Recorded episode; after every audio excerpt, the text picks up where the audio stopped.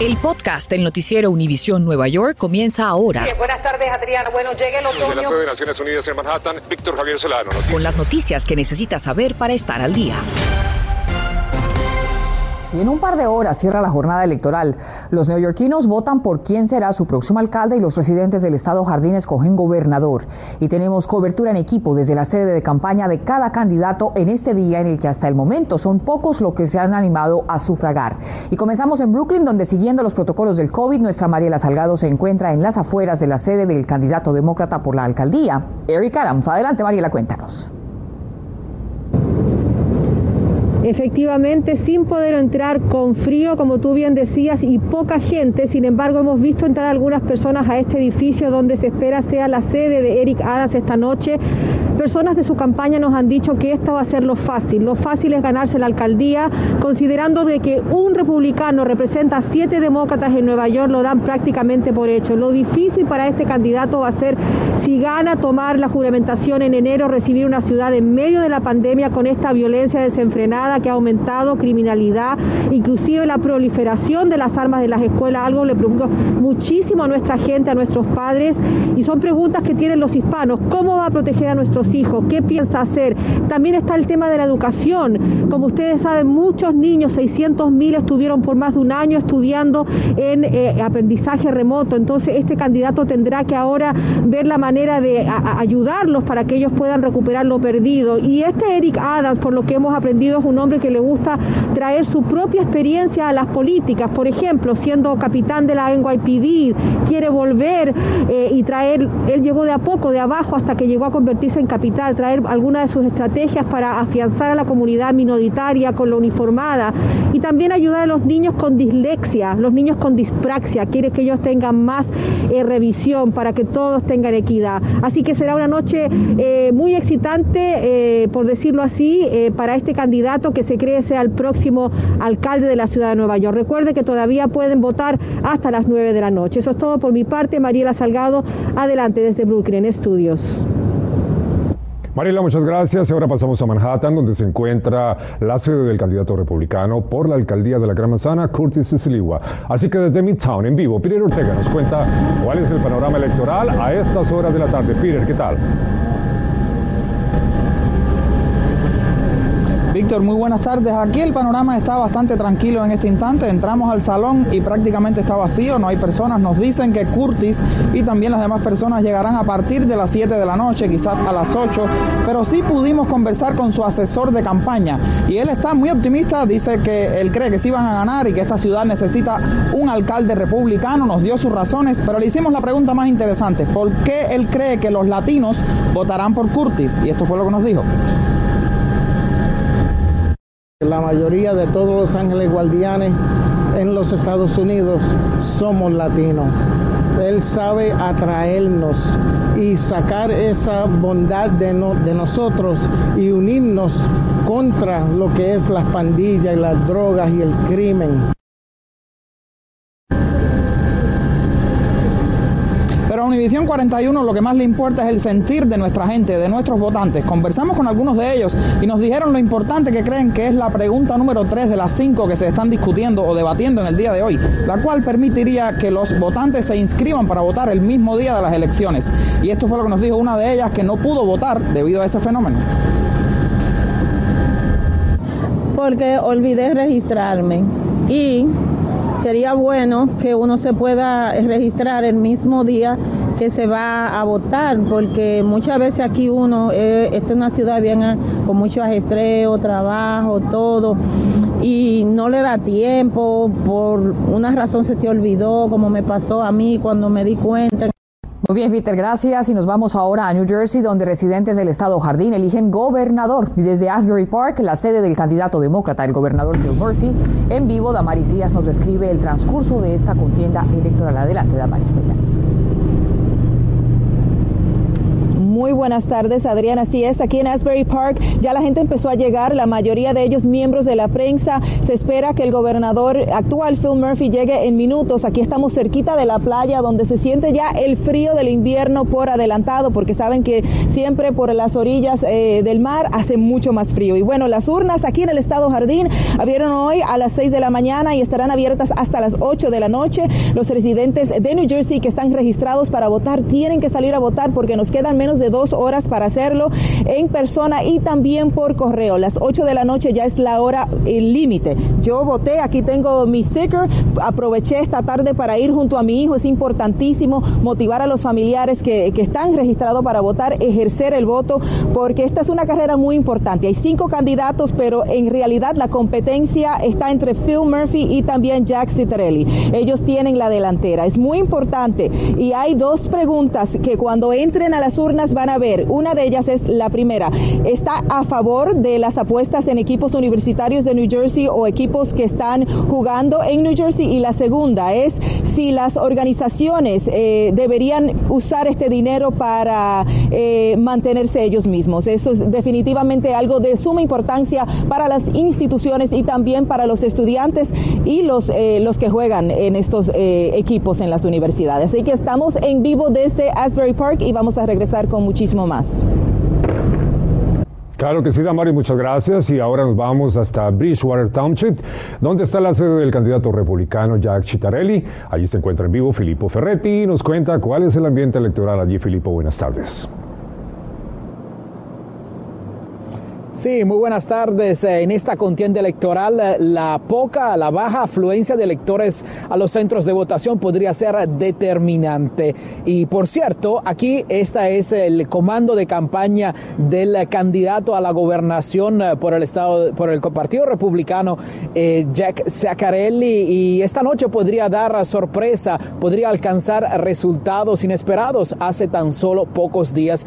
por el momento aquí el ambiente bien calmo, pero se vive como entusiasmo y mucha expectativa por los resultados de esta noche. Se espera que el candidato llegue aquí alrededor de las 8 de la noche. Por supuesto, nosotros estaremos aquí reportando eh, para la emisión de las 11 de la noche. ¿Qué usted puede hacer? Pues todavía tiene dos horas de tiempo, casi poco menos de dos horas de tiempo para ejercer su derecho al voto, salir a votar. Les recuerdo que aquí en el estado de New Jersey eh, los centros de votación cierran a las 8 de esta noche.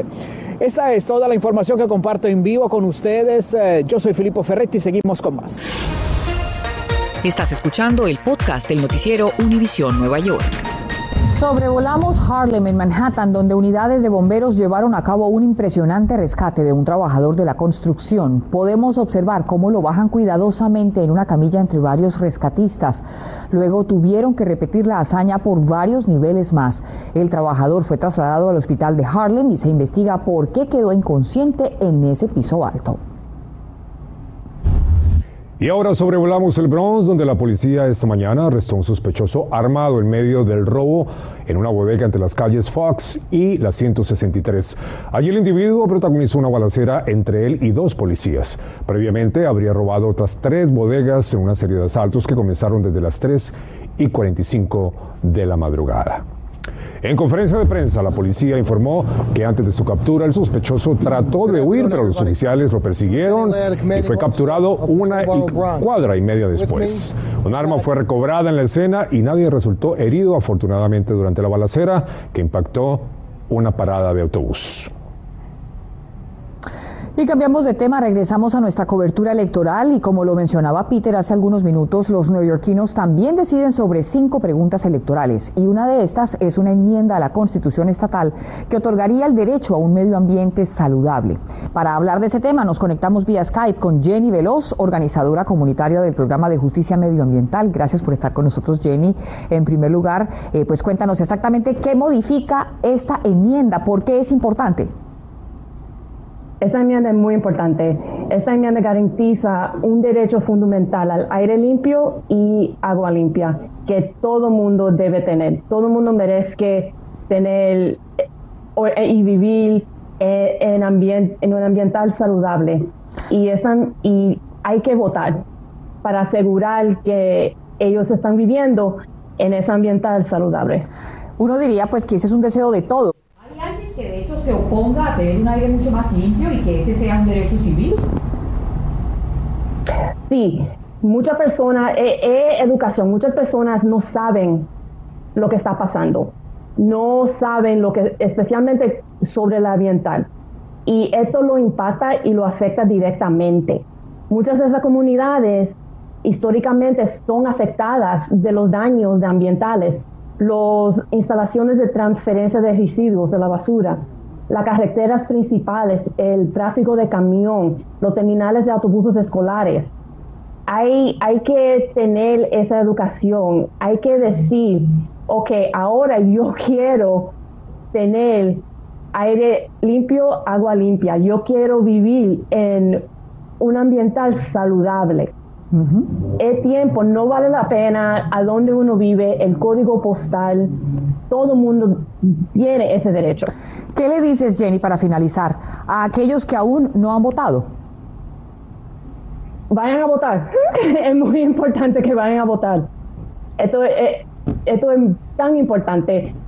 Siempre queremos estar cómodo en nuestra casa, queremos estar cómodo en nuestra comunidad, en, en nuestro vecindario y esto garantiza eso, esto garantiza que usted puede salir y respirar aire limpio, puede beber agua limpia, no tiene que preocuparse sobre la, asma, las condiciones respiratorias. contaminación, claro que sí. Todos son efectos. Gracias por estar con nosotros, Jenny. Muchísimas gracias, gracias. por tu intervención. Gracias. Vamos a cambiar de tema porque un panel de expertos de los Centros para el Control y Prevención de Enfermedades que conocemos como CDC recomienda la vacuna Pfizer para niños entre los 5 y 11 años. Ahora solo falta el visto bueno final de la directora de la agencia que se espera ocurra en las próximas horas.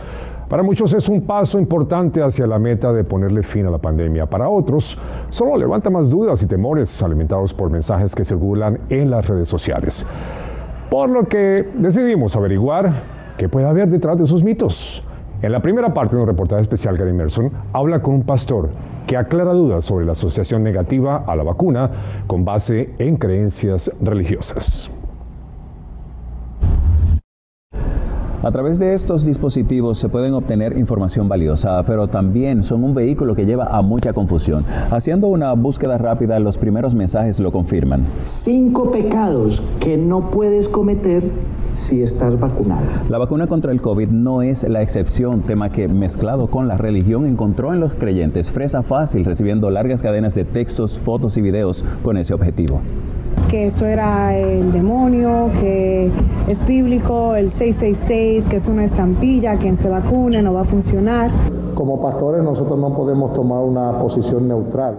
Con ayuda de un pastor, indagamos qué relación tiene con las escrituras. Que esa marca no es la vacuna, es algo similar y por eso es que muchos lo, lo asocian. Número uno, esa profecía es después eh, que ocurran ciertos eventos que nosotros estamos esperando, como el arrebatamiento de la iglesia al cielo.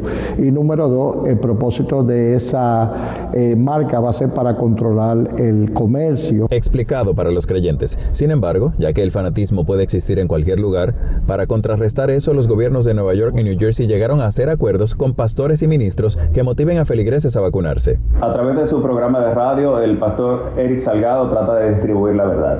¿Cuál ha sido la reacción? Cuando uno hablaba aquí de la vacunación, pues nos han llamado el anticristo, nos han llamado hasta el mismo diablo. Como predicadores tenemos que entender la responsabilidad que tenemos de aquellos que son los más vulnerables. Al menos Pamela puede distinguir un mensaje falso de algo objetivo. Con el reciente avance de la aprobación del medicamento en niños de 5 a 11 años, ella está lista para inmunizar a su hija a punto de cumplir los 5 años. No voy a cargar la conciencia de que a mi hija le dio el COVID y falleció con complicaciones porque yo no pude hacer algo que quizás tuvo solución.